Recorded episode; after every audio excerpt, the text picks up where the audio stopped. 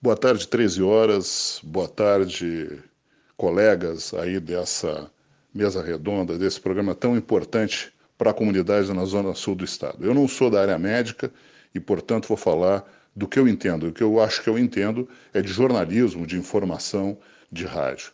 Portanto, atenção ouvintes, busquem as informações corretas nesse momento de tanta tensão, nesse momento de alarme, de um pouco de nervosismo, de preocupação com seus familiares. Busquem informações corretas, de fontes seguras, de autoridades sensatas, de jornalistas que estão entrevistando cientistas, médicos, médicos que têm o que dizer.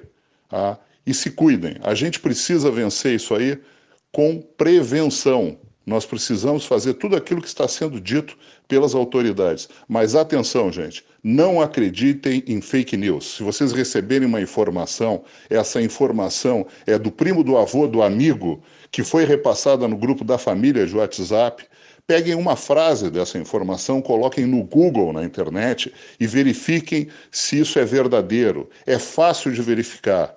Existem vários sites fazendo esse trabalho. A imprensa está fazendo um trabalho muito sério de esclarecimento.